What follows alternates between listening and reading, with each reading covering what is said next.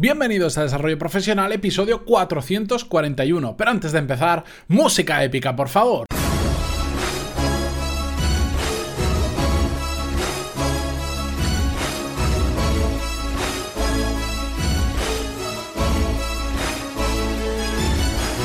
Muy buenos días a todos y bienvenidos un martes más a Desarrollo Profesional, el podcast donde hablamos sobre todas las técnicas, habilidades, estrategias y trucos necesarios para mejorar cada día en nuestro trabajo.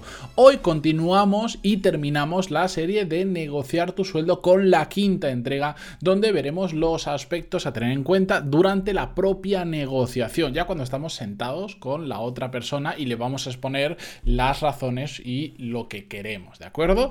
Recordar que esto es una serie que ha contado con cinco episodios contando este, donde en el primero de ellos, en el 423, os hago un pequeño resumen por si os habéis incorporado ahora.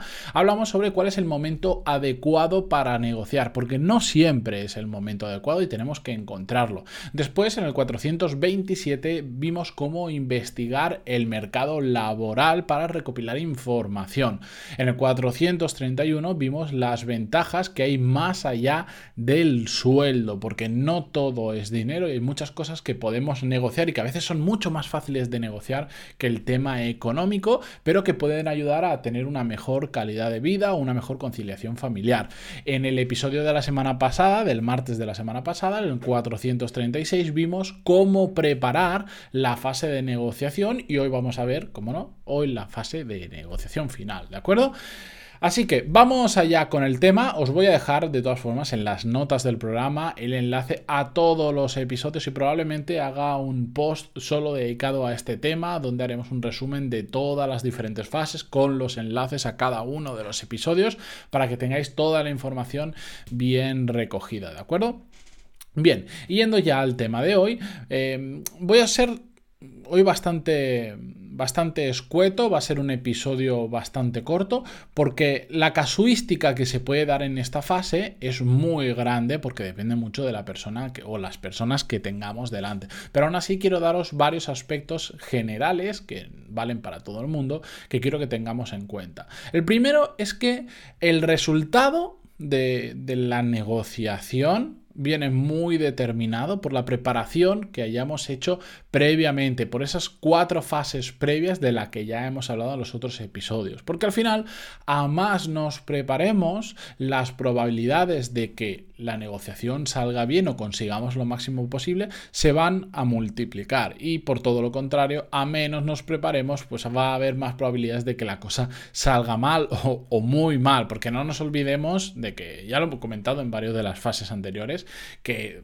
si planteamos mal una negociación de nuestras condiciones laborales, nos puede llegar a salir muy mal. No en cualquier caso, pero conozco casos de gente que ha ido muy demasiado, digamos, a saco, de, con exigencias demasiado altas y sin dar nada a cambio, y al final, pues les ha salido un poco el tiro por la culata.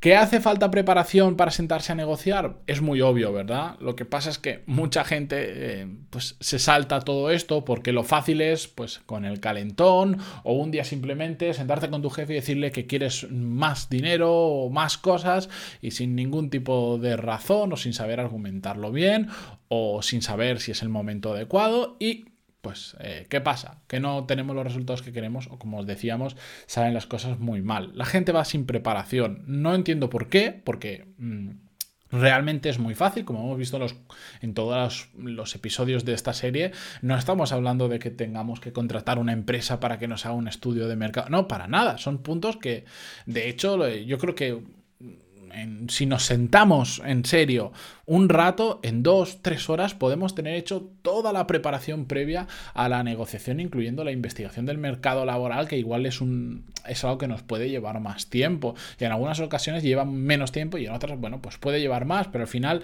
todo va a repercutir en que salga mejor esa negociación. El segundo punto es que quiero destacaros la importancia de la seguridad en uno mismo a la hora de negociar un tema tan delicado como este. Y la seguridad en uno mismo no se nace con ella, que hay mucha gente que cree que se nace con seguridad en uno mismo o no, sino que se genera con la preparación previa. Por eso lo pongo justo detrás del punto anterior.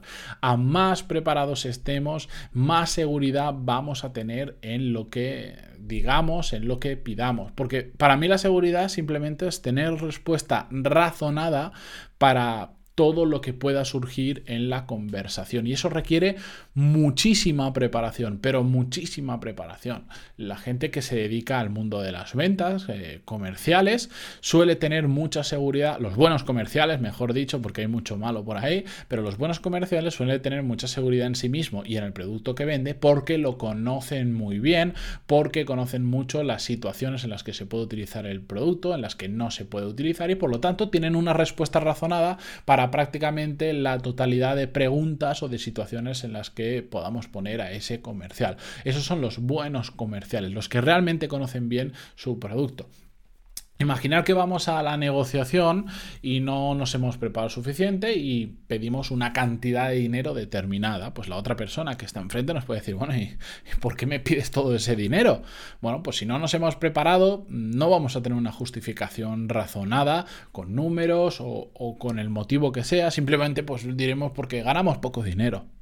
Y eso la verdad es que es muy fácil de rebatir y no va a convencer mucho a la persona que tenemos delante. En cambio, cuando tenemos la preparación adecuada y pedimos una cantidad de dinero determinado, por un ejemplo, bueno, cuando nos preguntan por qué esa cantidad y no otra, bueno, pues le podemos comentar que la competencia actualmente está contratando con determinados salarios, que hay determinadas ofertas concretas que se las puedes enumerar con un salario similar al que tú has pedido, etcétera, etcétera, ¿de acuerdo?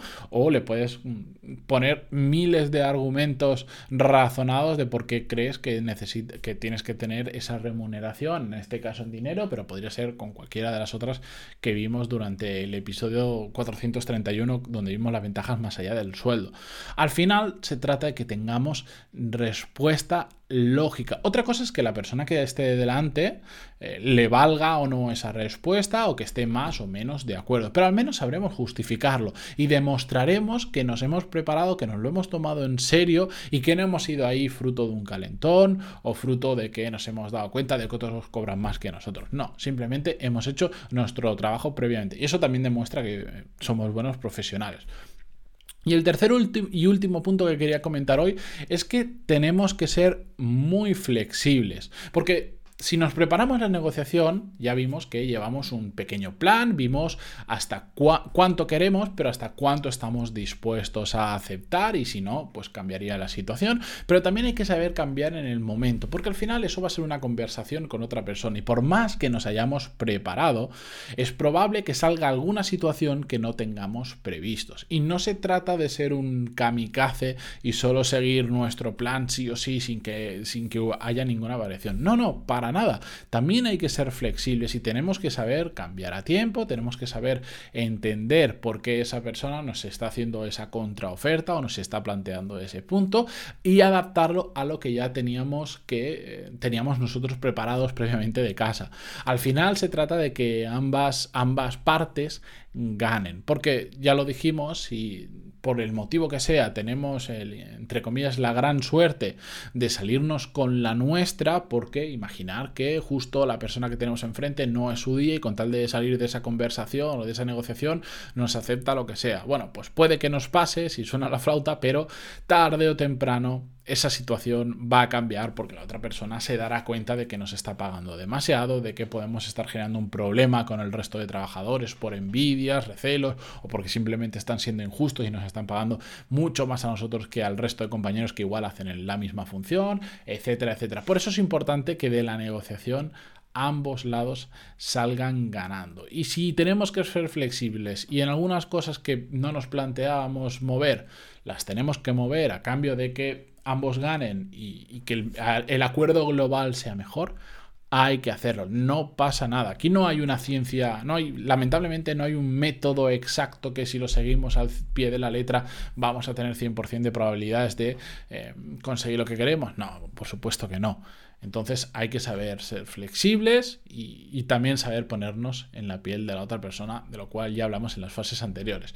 Yo espero simplemente el objetivo de esta serie era que, que vierais que con una buena preparación aumenta las probabilidades de conseguir pues, una mejora en las condiciones laborales, en las que sean, pero sobre todo que eh, si realmente hemos demostrado que valemos o estamos dispuestos a alcanzar nuevas responsabilidades, nuevos compromisos, sentaros, sentaros a, preparar una negociación y negociad, que no pasa absolutamente nada. Que hay mucha gente que le tiene mucho miedo a esta fase porque cree que es o gano o me despiden y no es así. Eso puede darse, bueno, en algunas empresas por supuesto que será así, las muy mal gestionadas, pero ese caso se da en ese tipo de empresas o gente que va como kamikazes y van a un todo o nada como si estuvieran jugando al póker. Si llevamos una buena preparación, si es el momento adecuado y tenemos muy claro lo que queremos y lo que podemos aportar a la empresa, lo más probable es que mejoremos nuestras condiciones laborales, aunque no lleguemos al 100% de lo que desearíamos o de lo que nos parecería la situación perfecta, pero sí que vamos a conseguir mejorarlas.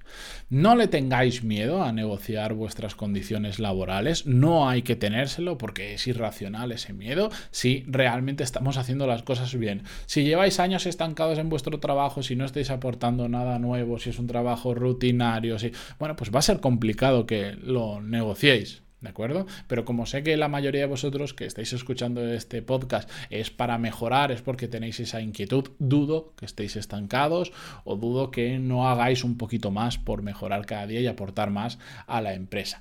Dicho esto, eh, voy a continuar haciendo más series de estas porque habéis recibido bastante buen feedback a través del email de aquellos que os habéis puesto en contacto conmigo y me habéis hecho llegar dudas y me habéis contado vuestros casos, que si queréis hacerlo lo podéis hacer en pantaloni.es barra contactar si tenéis sugerencias de alguna serie en particular que queréis hacer, que de vez en cuando me enviáis, seguid haciéndolo porque yo me las voy apuntando y las que más encajan o las que creo que pueden ayudar a más personas las traigo al podcast.